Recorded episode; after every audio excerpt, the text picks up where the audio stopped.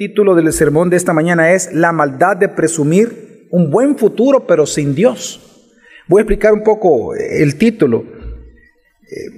El texto de Santiago nos habla de la maldad que es cuando una persona presume o preasume que la vida le va a ir bien por ser hijo de Dios.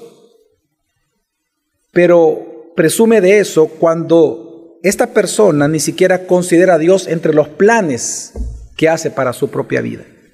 Y me parece en demasía muy apropiado en nuestro tiempo hablar de este tema. Y esto es algo que nosotros vemos en el mundo.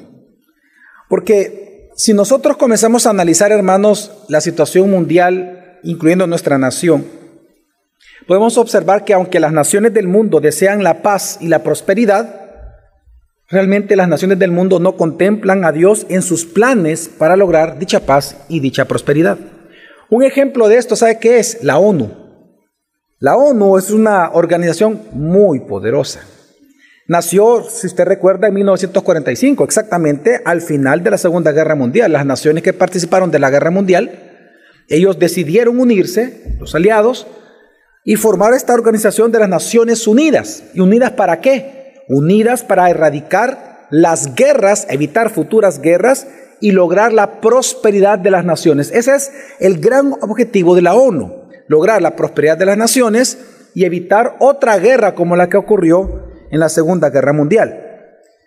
Pero cuando uno escucha que las naciones enteras y los reyes y los presidentes y primeros ministros se han reunido y se unen cada año para planificar la paz mundial y la prosperidad mundial, uno, uno pudiera asumir que ellos van a buscar a Dios para lograr estos planes, para hacer los planes. Yo asumiría, yo pensaría que estas, que todas estas naciones, ellos buscarían la palabra de Dios para ver qué es lo que Dios quiere y cómo lograr la paz. Si usted puede ver la foto que usted está en pantalla, usted uno pensaría que cuando se reúnen, ellos realmente buscarían a Dios para lograr la paz. ¿Por, qué? Porque son las naciones de la tierra. Ahí están, ahí están representadas todas las naciones de la tierra. Sin embargo, en la ONU, cuando uno entra en este gran hermoso edificio que está en Manhattan, en Nueva York, realmente uno pensaría que hubiera una capilla de oración. Pero si usted busca, no hay ninguna capilla de oración en todo el edificio, de todas las Naciones Unidas. Lo único que hay es lo que ellos le llaman un cuarto de meditación. En el cuarto de meditación, lo único que hay es un cubo de hierro sacado de los escombros de la Segunda Guerra Mundial y otras minas, un cubo de hierro, que no es un altar, y eso es todo lo que hay. No hay sillas para sentarse. No hay una mesa para platicar. Le llaman el cuarto de la meditación no para conectarse con Dios, ellos dicen. Es para que los presidentes, los primeros ministros que llegan a la ONU se conecten consigo mismo y pueden encontrar soluciones a las problemáticas del mundo. Hermanos, eso es una representación de cómo los poderes del mundo tratan a Dios lo tratan con indiferencia. Nuestra cultura salvadoreña de igual manera es arrogantemente independiente de Dios. La cultura salvadoreña es arrogante y es independiente en la búsqueda de placer, de paz y de prosperidad. Porque nosotros, nuestra cultura es una cultura que busca el placer, la paz y la prosperidad, pero lamentablemente lo hacemos con arrogancia porque lo hacemos independiente de Dios. Pero lamentablemente, hermanos, esta arrogancia de planificar las cosas a futuro sin considerar a Dios ha contaminado la iglesia cristiana evangélica en El Salvador. Hoy en día podemos ver que los cristianos asisten a la iglesia, eligen los días en que van a descansar, sus vacaciones, eligen sus vocaciones, que van a trabajar, que van a estudiar. Los cristianos de hoy se casan, tienen hijos, hoy hubo presentación de niños, compran, venden casas, los cristianos del sabor hacen negocios, planean cómo aumentar sus ganancias, pero sin hacer una consideración sustancial de la voluntad de Dios. Muchos ni siquiera oran para preguntarle a Dios cuántos hijos tener. Hay pastor y que hay que orar para preguntarle a Dios cuántos hijos tener. Muchos no oran ni siquiera para preguntarle a Dios dónde casarse, con quién casarse y cuándo casarse. Simplemente planean su vida arrogantemente independiente de Dios, aunque son cristianos. Y muchos ni siquiera oran, pero aún así confían en que todo les va a salir bien por el hecho de ser hijos de Dios. Hermanos, hermanas, ese pecado se le llama pecado de presunción. Y ese es el tema de Santiago en el texto que hoy nosotros vamos a ver. Y vamos a leer Santiago capítulo 4 del versículo 13 al 17 que dice, Oíd ahora lo que decís Hoy o mañana iremos a tal o cual ciudad y pasaremos allá un año. Haremos negocio y tendremos ganancia. Sin embargo, no sabéis cómo será vuestra vida mañana. Solo sois un vapor que aparece por un poco de tiempo y luego se desvanece. Más bien deberíais decir, si el Señor quiere, viviremos y haremos esto o aquello. Pero ahora os jactáis en vuestra arrogancia. Toda jactancia semejante es mala. Aquel pues que sabe hacer lo bueno y no lo hace, le es pecado. Santiago enfatiza en este texto que a diferencia de los falsos creyentes, un auténtico cristiano contempla la voluntad de Dios, hermanos, en todo lo que hace y en todo lo que planifica. ¿Por qué? Porque sabe que Dios es quien gobierna sobre el tiempo y las circunstancias según el designio de su voluntad. Y ese es el tema de Santiago. Un falso creyente va a planificar sin considerar a Dios y va a pensar y va a confiar que por haber planificado bien todo va a salir según sus planes. Pero el cristiano, el auténtico cristiano, contempla la voluntad de Dios en sus planes, porque sabe que solo Dios es soberano sobre el tiempo y sobre las circunstancias. Y aunque nosotros planifiquemos al final, lo que va a suceder es lo que Dios quiere y no lo que nosotros hemos planificado. Amén. Así que en esta mañana, en este tema, hay tres puntos que Santiago pone claramente en su texto. En primer lugar, vamos a ver la locura de olvidarse de Dios y su voluntad. Esto usted lo puede ver del versículo 13 al 15, lo vamos a ver. La locura de olvidarse de Dios y su voluntad. En segundo lugar, la maldad de alardear sobre el futuro versículo 16. Y en el versículo 17 vamos a ver el pecado de no hacer lo que debemos. Así que hermanos, vamos al primer punto y es la locura de olvidarse de Dios y su voluntad. Dice Santiago 4 del 13 al 17. Oíd ahora lo que decís. Hoy o mañana iremos a tal o cual ciudad y pasaremos allá un año. Haremos negocio y tendremos ganancia. Sin embargo, no sabéis qué será vuestra vida mañana. Solo sois un vapor que aparece por un poco de tiempo y luego se desvanece. Más bien, deberías de decir, si el Señor quiere, viviremos y haremos esto o aquello. Hermanos, Santiago aquí comienza haciendo un llamado ahora a los empresarios de la época, de la época en que él escribió Santiago, a no ser arrogantes en planificar su vida y planificar sus negocios alardeando de conocer la fórmula del éxito, la fórmula que les hará ganar más dinero, pero sin considerar a Dios dentro de estos planes. Quiero hacer una aclaración, hermanos, en este punto.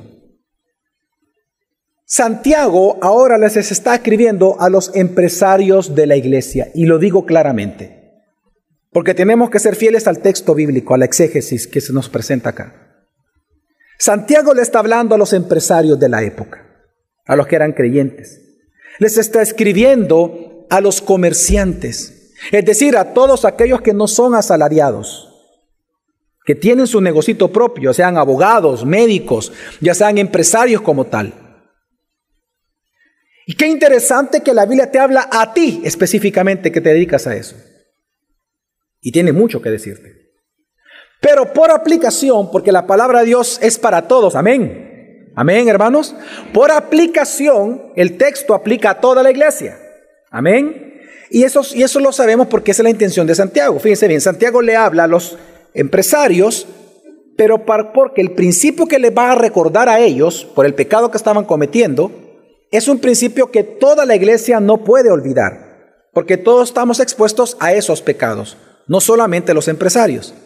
Pero lo aclaro que el mensaje es directo para empresarios y de manera eh, por aplicación y de manera indirecta es para toda la congregación, porque el principio bíblico y espiritual que presenta Santiago es para toda la iglesia. Así que hago la aclaración. Así que, eh, eh, ¿qué estamos viendo acá? Una vez más, Santiago está haciendo un llamado a los empresarios de la época a que no tienen que ser arrogantes en planificar sus negocios alardeando de conocer qué es lo que tienen que hacer, cómo hacerlo, cuántos negocios poner, cuántas tiendas, cuántos proveedores, cuánto hay que invertir, 40 mil, 50 mil dólares, cuánto de marca, cuánto de publicidad. Porque nuestros empresarios hacen alarde de eso. Ellos saben, supuestamente ellos saben cómo poner el negocio. Ellos dicen, yo sé cómo hacer esto. Esa es su arrogancia natural en los empresarios. Ellos no tienen que luchar con esto, ya es natural en ellos. Pensar que saben hacer el negocio.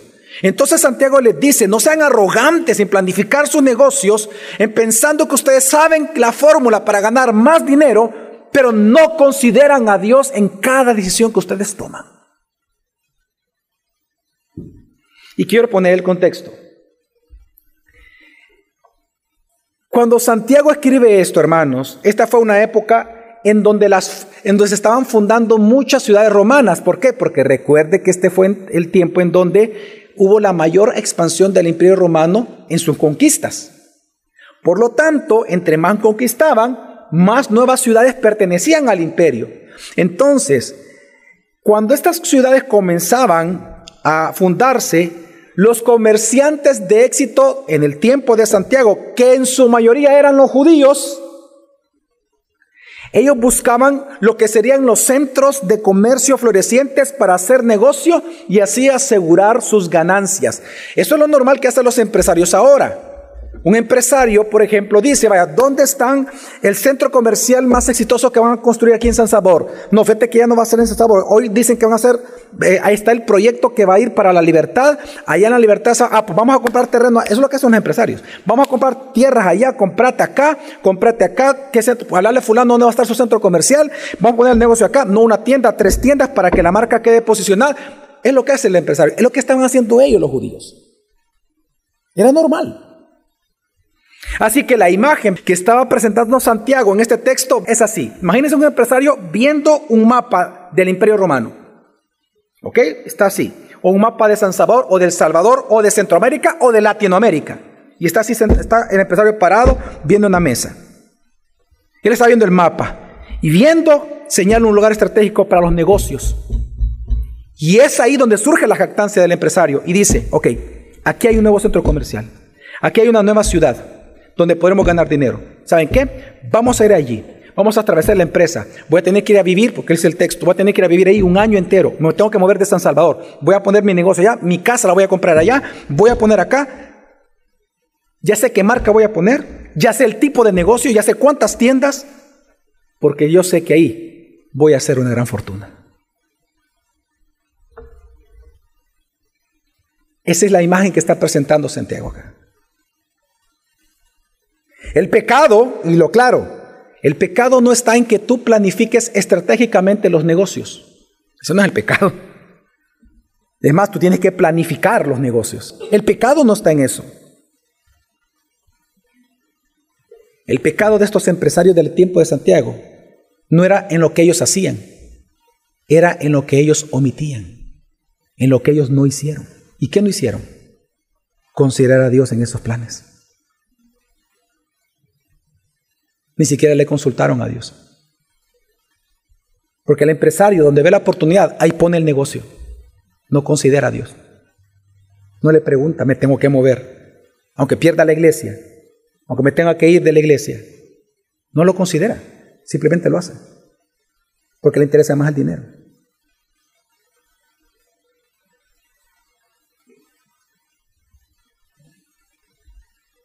Y es terrible porque estos empresarios se jactaban de saber el día apropiado. Para, si nosotros leemos el texto, fíjense los cinco verbos que ocupa Santiago.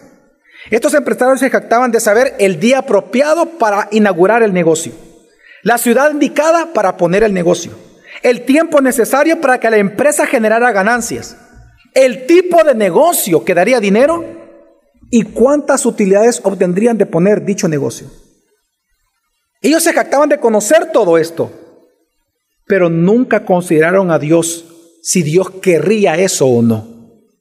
Por lo tanto, el pecado está en planificar como que si fueran omniscientes, omnipotentes e inerrantes en sus decisiones. Así que, hermanos, Santiago está presentando uno de los pecados más serios que encontramos en la Biblia. Y lo digo de verdad, los más, de los más serios. Y es el pecado de olvidar a Dios. No es el pecado, hermanos, de no hacer la voluntad de Dios. Es el pecado de ignorarla por completo. No estamos hablando de que ellos eh, no hacían la voluntad de Dios, es que simplemente la ignoraban. Es el pecado de no pensar en Dios en las decisiones diarias y comunes que tú tomas. Hoy hablemos de la iglesia. ¿Con quién casarte? ¿A quién llamar por teléfono? ¿Qué decirle? ¿Te enteraste de una noticia que te afecta a ti y vas a hablar con la persona que habló mal de ti? ¿Qué vas a decirle? ¿Tienes que llamarle o tienes que mejor hablarle? ¿Vas a escribirle un WhatsApp o vas a visitarlo? Decisiones diarias, comunes.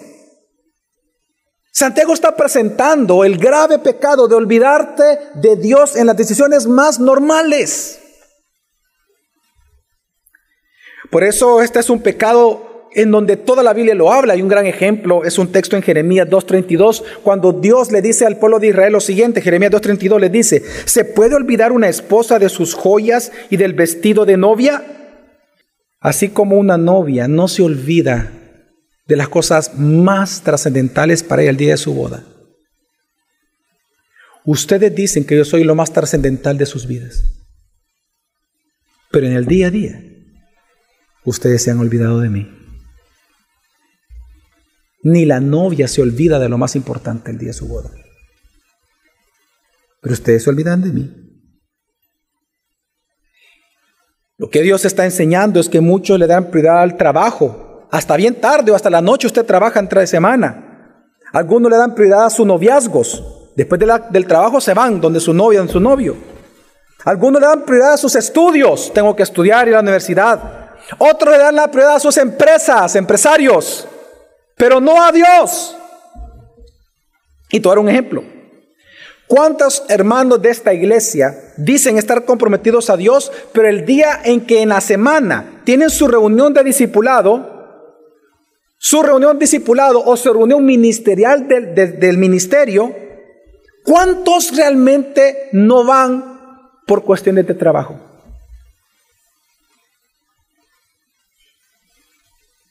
De ti está hablando Santiago esta mañana.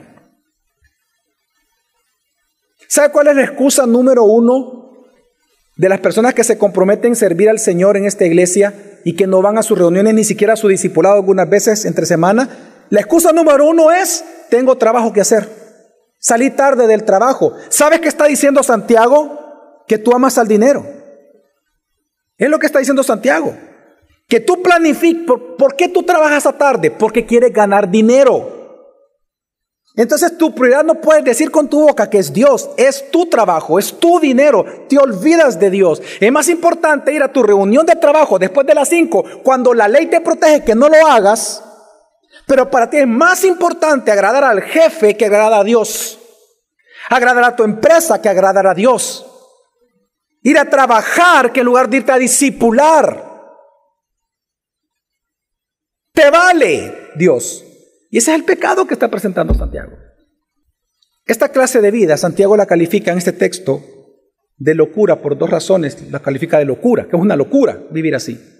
Si usted lee el texto, el versículo 14, dice, sin embargo no sabéis cómo será vuestra vida mañana, solo sois un vapor que aparece por un poco de tiempo y luego se desvanece. Aquí presenta dos razones por las cuales es una locura Vivir planificando lo, que vamos a hacer el día de mañana o qué va a hacer con nuestra vida sin considerar a Dios. En primer lugar, porque nadie puede conocer el futuro excepto Dios.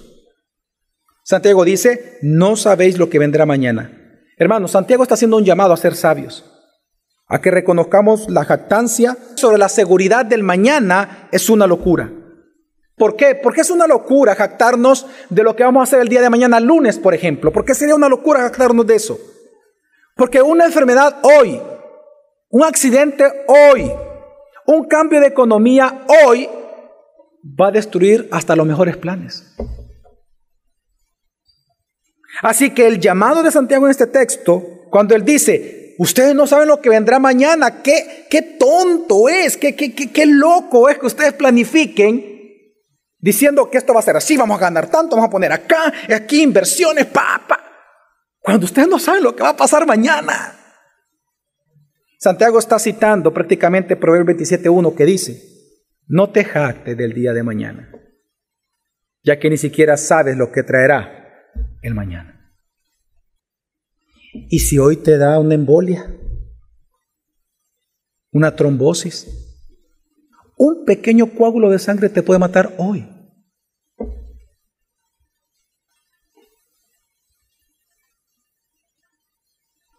La segunda razón que presenta Santiago por lo cual es una locura planificar la vida sin considerar a Dios es por la brevedad y la fragilidad de la vida. Él dice, sois un vapor que aparece y se desvanece. La neblina, hermanos, en Palestina se disipa muy rápidamente, más rápidamente que acá en El Salvador, porque es más caliente. Así que él está comparando la vida como la neblina de Palestina, es decir, que es muy frágil. Y es así la vida de toda persona. Mira, hermanos, cómo alguien se puede jactar de que va a prosperar y hacer dinero o que se va a casar y va a trabajar, estudiar, sin considerar al soberano de las circunstancias que van a terminar si vas a lograr eso o no. ¿Te das cuenta qué loco es eso? Planificar sin considerar de que Dios es el que controla lo que tú quieres planificar, las circunstancias alrededor de eso. Entonces la gran pregunta que hay que hacernos en este texto ¿Qué es lo que responde Santiago? Es la siguiente. ¿Cómo se vive entonces a la luz de que nunca vamos a saber lo que viene mañana? ¿Cómo se vive así? ¿Cómo podemos vivir sabiendo que siempre vamos a ser ignorantes acerca de lo que viene mañana? ¿Cómo vivir cada día? Y la respuesta de Santiago es Deo volente, que significa si Dios quiere.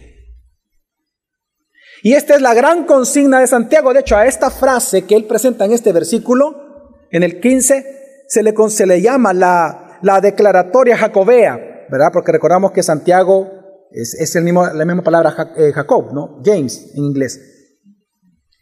Se le considera la declaración jacobea, que, no es, que es la única vez que aparece en el texto bíblico. Hay otras dos formas en que Pablo la, habla, ¿verdad? Que si Dios quiere iremos a visitarlos, etc. Pero él pone la fórmula, es Santiago. Él la puso, digamos, establecida para la iglesia, aunque él no fue el, único que hablaba, porque recuerde que Santiago hablaba con el lenguaje más coloquial posible. Este pensamiento, si Dios quiere, algo muy fuerte en la época de Santiago. En todo el imperio romano se hablaba que si Dios quiere. Y es que, hermanos, mire, Santiago lo está enseñando que la manera sabia de abordar la incertidumbre del mañana es confiando en la gracia de Dios. Y te lo digo una vez más, te lo repito por si te distrajiste.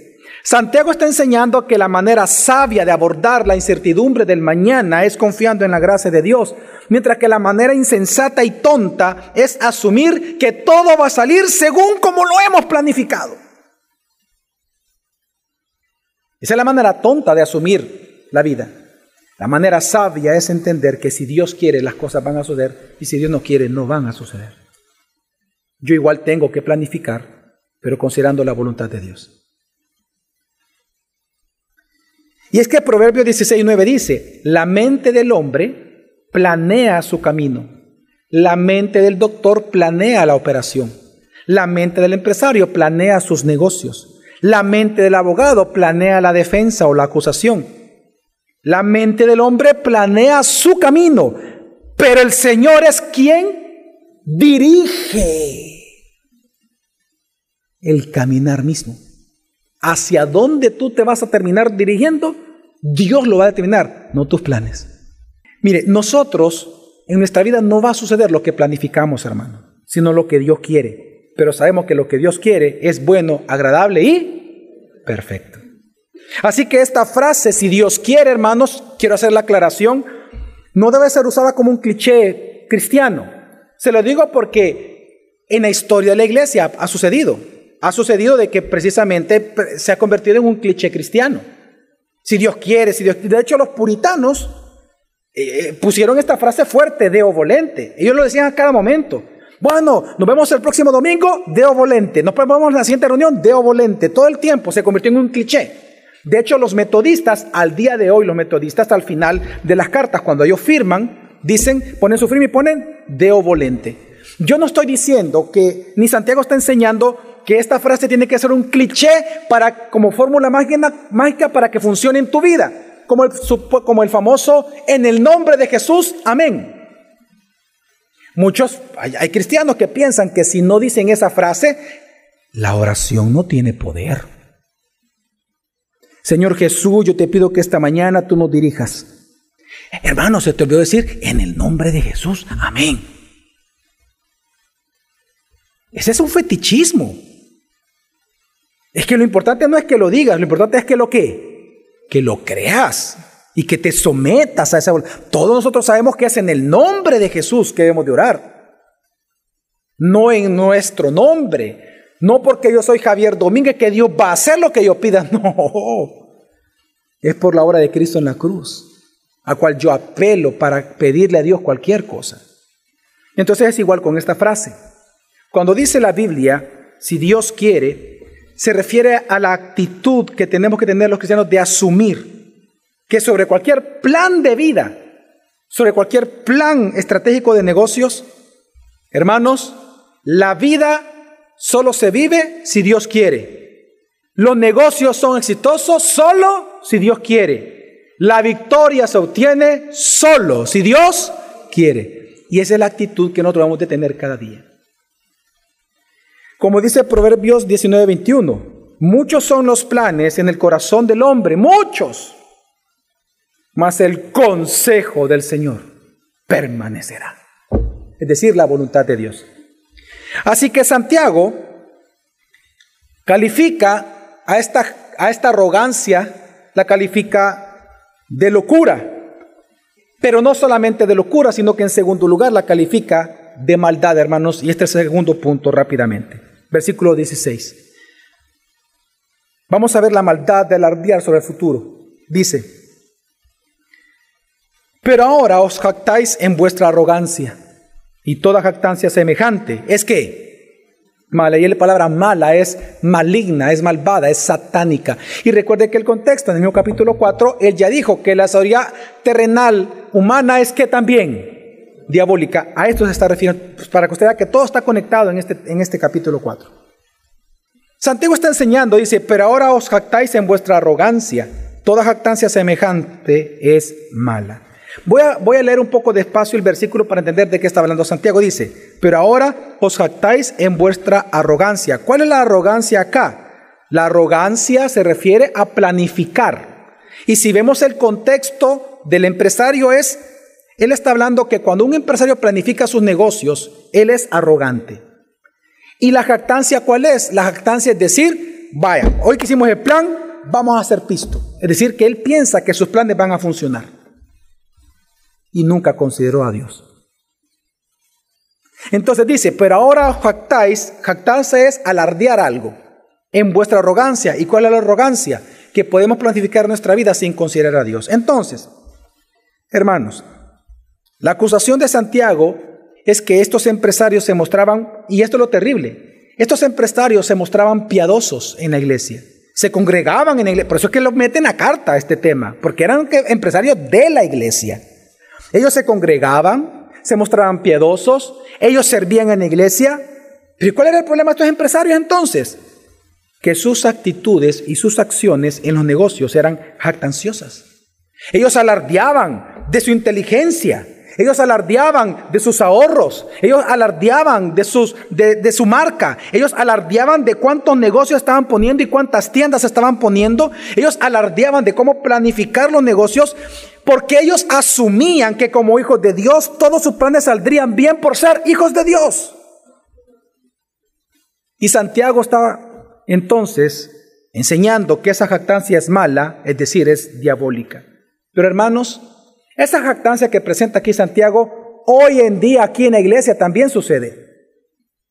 hoy en día. ¿Cuántos hombres y mujeres de los que están acá? ¿Cuántos han asumido la mentira diabólica de que por ser hijos de Dios, todo lo que tú has planificado y todo lo que tú has deseado hacer, te vas, tú piensas que va a salir bien? ¿Cuántos han creído la mentira diabólica que por ser hijos de Dios, todo debe salirte bien y que tú debes de ser bendecido en todo lo que tú emprendas porque tú eres un hijo de Dios? No levantes su mano, pero ¿cuántos han creído esa mentira diabólica? Porque es una mentira diabólica. Es más, ese fue el gran error de los judíos. Jesús se los demandó. Jesús les dijo, ustedes piensan que por ser hijos de Abraham de sangre, Dios está obligado en bendecirlos. Ustedes están equivocados. Porque recordemos, hermanos, que la mayoría de bendiciones en, en la Biblia están condicionadas a la obediencia al pacto, a la obediencia a la palabra. Pero muchos viven pensando de que por el hecho de ser hijos de Dios, todo lo que yo planifico me va a ir bien en la vida. Es más, los papás muchas veces cometemos error con los hijos o lo cometieron con nosotros. No, hijo, mira, tranquilo, todo te va a ir bien en la vida, todo te va a ir bien, estudia esto, haz esto, otro. Mira, escoge esta carrera porque esta te va a dar pisto. Mira, en esta te vas a morir de hambre, pero en esta te va a dar pisto. Así que aquí estudia, ya le está diciendo usted lo arrogante, usted está siendo jactancioso, le está diciendo lo que va a pasar en el futuro cuando usted no sabe lo que va a pasar en el futuro. Muchos asumen la mentira diabólica que por ser hijos de Dios, todo te tiene que salir bien, todo lo que tú planifiques. Esta fue la demanda que le hizo Jesús a los judíos. Mateos 3.9 dice, y no presumáis que podéis deciros a vosotros mismos, tenemos a Abraham por padre, porque os digo que Dios puede levantar hijos a Abraham de estas piedras. Muchos piensan que por ser hijos de Dios, que porque se congregan en gracia sobre gracia, que porque oran todas las mañanas, Muchos piensan que porque escuchan un sermón en línea todos los días, todas las mañanas, y se jactan de eso y lo postean y lo ponen, y muchos piensan que por hacer todo eso tienen licencia de planificar su vida pensando de que Dios tiene o va a bendecir esos planes. Qué arrogancia.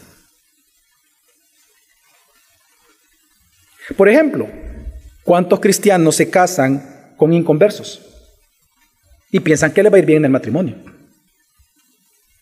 Me voy a casar con alguien que no es cristiano, pero todo me va a ir bien. jactancioso. O me voy a casar, pero en otra religión, no en evangélica. Wow, qué jactancioso eres tú. Tú dices que te va a ir bien en el matrimonio. Sí, es que todo me va a ir bien, ya tengo planificado, me voy a casar en tal religión, luego me voy a ir para acá. Wow. Otros piensan que haciendo negocios turbios o procedimientos turbios empresariales te va a ir bien. Y hermanos, lamentablemente, si tú nos visitas de una iglesia que te predica prosperidad, bueno, tengo que decirte que esa es la mentira que venden los actuales empresarios de la fe. Porque que hay mercaderes de la fe en El Salvador, empresarios de la fe. Empresarios de la fe son aquellos pseudopastores que te dicen que todo te va a ir bien en la vida. Si solo haces un pacto con el, con el Señor, si solo das mil dólares, das 500 dólares, das 100 dólares, 50 dólares, todo te va a ir bien porque haces un pacto, Dios te lo va a devolver al, al mil por uno. Esos son los mercaderes de la fe. Son ladrones del Evangelio. Porque te están prometiendo lo que solo Dios te puede prometer y te están diciendo que vas a recibir lo que solo Dios tiene la potestad de entregarte. Si tan solo obedeces los mandamientos de la Biblia. Porque las bendiciones están condicionadas al Evangelio. Así que después de todo esto, Santiago presenta una conclusión. ¿Y cuál es la conclusión? Que por tanto, para un cristiano, no hacer lo que sabe que debe de hacer, entonces le he contado como pecado. Versículo 17. Él va a hablar ahora del pecado de no hacer lo que debemos. Dice, aquel pues que sabe hacer lo bueno y no lo hace, le es que pecado. ¿Sabe qué está enseñando aquí Santiago, hermanos? Santiago está presentando que los pecados de omisión son tan graves como los pecados de comisión. Pecados de comisión se llaman en teología aquellos pecados que uno hace por desobediencia expresa al Evangelio, a la palabra. Por ejemplo, no dirás falso testimonio contra tu prójimo. Si tú chismeas de alguien, ya estás cometiendo un pecado de qué? De comisión. Pero también Dios te dice que sabiendo lo que tienes que hacer, no lo que, no lo hace, es decir, no ni siquiera eh, Dios te entrega un talento, y es una parábola paralela a esta, a esta, enseñanza de Santiago. Dios te entrega un talento, bueno, Dios entregó 5, 3 y 1, ¿se acuerdan en la parábola? El de 5 le produjo otros 5, el de 3 produjo otros 3 y el de 1 ¿qué hizo? Nada. ¿Qué hizo? Nada. Ese fue el pecado. Pecado de omisión. Y fue el que Dios vino con todo. Porque es un pecado de omisión. No hizo lo que tenía que hacer. Miren, ¿por qué creen ustedes que parte de la maldición y más que del, juicio que Dios trajo sobre esta nación, por qué fue tan duro? No solamente por los pecados de comisión, como vemos asesinatos, violaciones, sino que también por los pecados de omisión. La iglesia no ha hecho lo que debe de hacer. Y los pastores, en lugar de predicar el Evangelio y arrepentimiento, lo que están predicando son puras tonterías desde los púlpitos. Hoy en día los pastores te están enseñando a ti de que tú, que, que Dios es tu siervo, no tú un siervo de Dios. No te predican arrepentimiento de tus pecados, sino que te están diciendo de que Dios está en la obligación de bendecirte a ti. Dios no tiene ninguna obligación contigo. Todo lo que Él te da es por gracia. Entiende, nunca lo has merecido y nunca lo vas a merecer. Si lo recibes es porque Dios es bueno. Pero hoy en día todo está al revésado.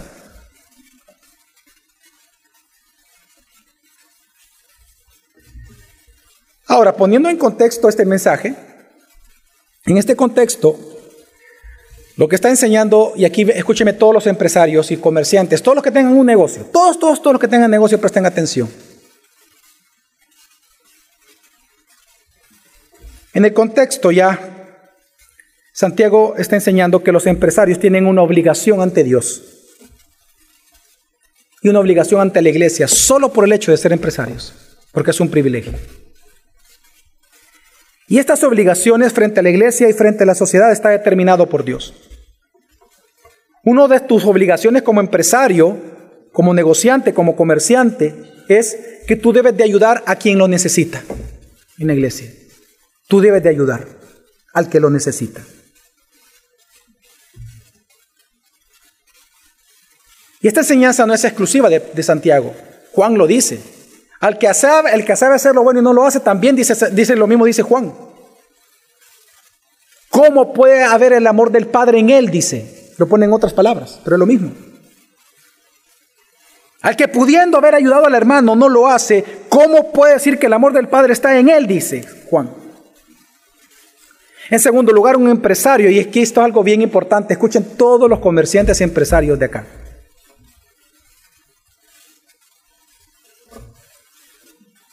Una segunda responsabilidad que tú tienes frente a la sociedad y, específicamente ya hablando con la iglesia cristiana, es decir, en la iglesia donde tú te congregas, la iglesia local, es que tú tienes que enseñarle a otros y a la misma iglesia a hacer negocios.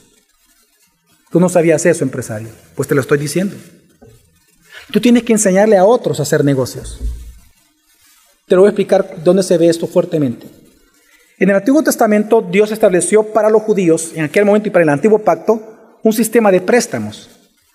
El que era más rico, él estaba obligado a prestar al más pobre. Pero el préstamo consistía en esto, te prestaba, pero para que la persona pusiera negocios, no para gastárselo en zapatos y en chancletas y en jeans. Era para poner negocios. Pero eso sí, con intereses, intereses bajos. Y la ley decía que entonces al séptimo año del empresario está recibiendo eh, eh, los intereses y el capital de su préstamo, si la otra persona con sus negocios todavía no te había pagado tu préstamo, tú tenías que condonarle la deuda. Y entonces viene la pregunta del empresario, bueno, ¿y yo qué gano? Pues ya ganaste intereses por siete años, Pues sí, pero yo qué gano. No me, ha pagado mi, mi, capital completo. Y ahí viene el punto. Es que tu ganancia no es solamente esa. ¿Sabes qué ha ganado? El reino. Porque hay una persona que salió de la pobreza con tu dinero y no solo eso, tú le enseñaste a ser empresario también. Así que no seas arrogante. Por eso es que cada siete años se perdonaban las deudas. Así que el empresario, Dios lo enriquece, pero para él enriquecer a otros, si tú no enriqueces a otros, aparte de egoísta, eres codicioso. Pero también Dios le, permite el privilegio a los, a los, y demanda este privilegio a los empresarios. Obviamente tienen que sostener las obras y la iglesia local donde se congrega. Por eso es que, miren, los empresarios y comerciantes de aquí de la iglesia, no esperen a que uno los busque, porque de hecho yo ni conozco quiénes son empresarios aquí, conozco dos, tres. No espere que la iglesia le pregunte a usted, mire, ¿puede ayudarnos? No, es usted el que tiene que preguntar, ¿qué necesita la iglesia, pastor? Usted tiene que preguntar, estar pendiente de su iglesia, es parte de su obligación como miembro de la iglesia. ¿Qué necesita la iglesia? También un privilegio tuyo como empresario, negociante, comerciante es velar por el bienestar de quienes trabajan en la iglesia. Y lo que voy a decir es diferente a lo que dicen los, mercaderes de la fe. Yo te voy a hablar con la escritura. La Biblia dice que tú tienes que ser partícipe de toda cosa buena al que te instruye, dice Pablo. ¿Qué significa? Tú tienes que velar que los que trabajan en la iglesia, es decir, de los que viven del Evangelio, tengan lo suficiente y más para vivir. Pero esa es una responsabilidad de los empresarios. Saber hacer lo que tenemos que hacer, pero no hacerlo es que pecado. Por eso Jesús dijo en Lucas 12:47, y aquel siervo que sabía la voluntad de su Señor, fíjense lo que dice Jesús, y aquel siervo que sabía la voluntad de su Señor y que no se preparó ni obró conforme a su voluntad, recibirá qué? Muchos azotes. Hermano, yo quiero hacer una aclaración. Mire, por gracia del Señor, esta es una iglesia que tiene más de 25 años, una iglesia madura. Esto que le acabo de decir no es nuevo, amén hermanos, no es nuevo, pero para aquellos que tienen poco tiempo, se lo aclaro, esto es algo que nosotros lo hemos enseñado, pero no abusamos en esto, yo no le estoy pidiendo dinero a usted. Es más, ¿cuál es una ley que tenemos los pastores aquí? Que aquí los pastores no pueden pedir dinero a nadie, excepto cuando es algo para la iglesia, pero personalmente usted no sabe las cosas que nosotros hemos vivido. Cosas difíciles, pero aquí usted nos ve sonriendo predicando, porque es una, es una directriz un principio con lo cual vivimos nosotros los pastores de esta iglesia. Yo lo que estoy haciendo es enseñando como un padre le enseña a sus hijos, respétame. Y eso es egoísmo. No, es lo que estoy haciendo ahorita con ustedes. Así que hermanos, este versículo de Lucas 12, 47, está enseñando que todos aquí, los de la iglesia, todos somos siervos de nuestro Señor y Salvador. Por lo tanto, todos debemos de ser discípulos, evangelizar. Tenemos que ser fieles en nuestras ofrendas. Tenemos que cuidar al hermano. Tenemos que exhortar al hermano. Tenemos que disipularnos. Tenemos que aconsejarnos. Tenemos que servir. Tenemos que orar, etc. Por lo tanto, no hacer todas estas cosas nos es contado como pecado. Así que yo te exhorto a sensibilizarte con tu prójimo y con el iglesia local. Ahora, ¿por qué es importante que tú te sensibilices con tu iglesia local? porque esto es lo que hizo Jesucristo con nosotros. Filipenses dice, hermanos, que Jesús no escatimó el ser igual a Dios como una excusa para no hacer la voluntad de Dios, sino que Él se despojó de sí mismo y asumiendo una, una forma de siervo, en esa forma de siervo entonces obedeció a su Padre, hizo la voluntad de su Padre, costándole la muerte y muerte en cruz. Por lo tanto, ahora somos nosotros los que siguiendo los pasos de nuestro Salvador, nosotros no tomamos el dinero, no vamos a poner la excusa del trabajo, no vamos a poner la excusa de, de, los estudios para no servirle, para no disipularnos entre semana, para no asistir a los grupos en casa. No vamos a hacer eso los cristianos auténticos, porque nuestro Salvador Jesucristo, Dios auténtico, no lo hizo.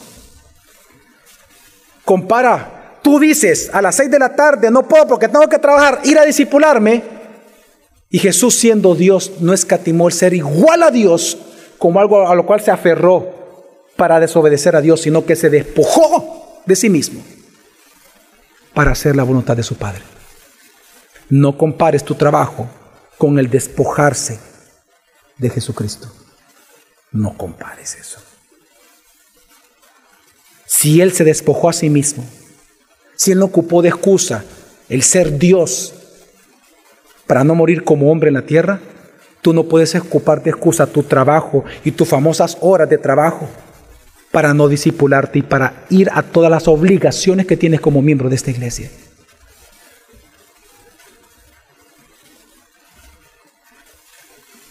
Hermanos, vive una vida que agrada al Señor. Él es el soberano, hermanos, y Él te ama a ti. Amén. Mira la cruz, Él murió por ti. Por lo tanto, si tú ya sabes que Él va a dirigir tus pasos donde Él quiera, porque Él es el soberano, entonces, hermanos, la, el llamamiento es, ya no confíes en tus planes, confía en la gracia de Dios. Él te ama a ti. Él va a dirigir tus pasos. Tú solo obedécelo. Tienes que ofrendar, ofrenda con liberalidad. Tienes que orar, ora. Tienes que ir con un hermano y consolarlo. Ve con el hermano y consuélalo. Ya no vayas al cine, ve con el hermano. Que Dios va a dirigir tus pasos. Tú haz la voluntad de Dios. Que Él va a dirigir tus pasos. Amén, hermano. Él no te va a dejar solo. Así que yo acá te invito, número uno, a que este día confiese tus pecados de alardear, de que todo lo que has planificado con tu vida, matrimonio, trabajo, todo te irá bien sin considerar a Dios. Arrepiéntete de eso. En segundo lugar, arrepiéntete de tus pecados de omisión, de cuando no haces lo que tienes que hacer. También ten presente de que si Dios quiere de volente, las cosas van a suceder en tu vida como tú lo has pensado si Dios quiere. Amén. Si Dios quiere, dentro de un minuto volverás a respirar. Si Dios quiere. Amén. Y por último, te invito a considerar, esto es importante hermanos, que todos los bienes materiales que tú tienes, todo tu conocimiento, tu profesión, tu experiencia, todo aquello que tú piensas que te da identidad, como tu dinero, entiende, todo eso es vanidad para ti y aflicción de espíritu. Pero para Dios son instrumentos con los cuales tú le puedes servir a Dios. Considera que tus bienes, tu dinero, para ti son vanidad y aflicción de espíritu. Pero en la obra de Dios son instrumentos que Dios quiere ocupar para Él ser glorificado. Así que hermanos, no nos aferramos, no te aferres a tus habilidades, profesiones, dinero, ahorros, planes, como que si fues la fuente de seguridad del mañana. Ni siquiera en tu identidad cristiana puedes poner tu confianza para el mañana. Que tu confianza esté en la gracia y en la justicia de Dios cada día. Amén, hermanos. No hay de malo que tengas seguro de vida, no hay de malo que planifiques tu vida, no hay de malo que tú planifiques con quién casar, no hay de malo en eso. No es la planificación el pecado, es olvidarse a Dios. Un, escritor dijo esto, fíjese. Un autor de libros dijo esto. Lo peor para un autor de libros no es la, no es la crítica, dice. No es que critiquen tu libro, que te digan que fue, estuvo, esta parte no me gustó, no me gustó el final. Dice, eso no es lo peor para un autor de libros. Lo peor para un autor de libros es que nadie diga nada de tu libro. No hay nada peor en una vida normal que aquella persona que tú amas se olvide de ti. Para un ser humano eso es lo peor. Lo peor para alguien no es que te critiquen. Porque en el fondo tú sabes que se están fijando en ti. Lo peor para alguien es saber que aquella persona que ama ya se olvidó por completo de ti. No te olvides de Dios. A quien tú dices amar. No te olvides de Dios. Vamos a orar.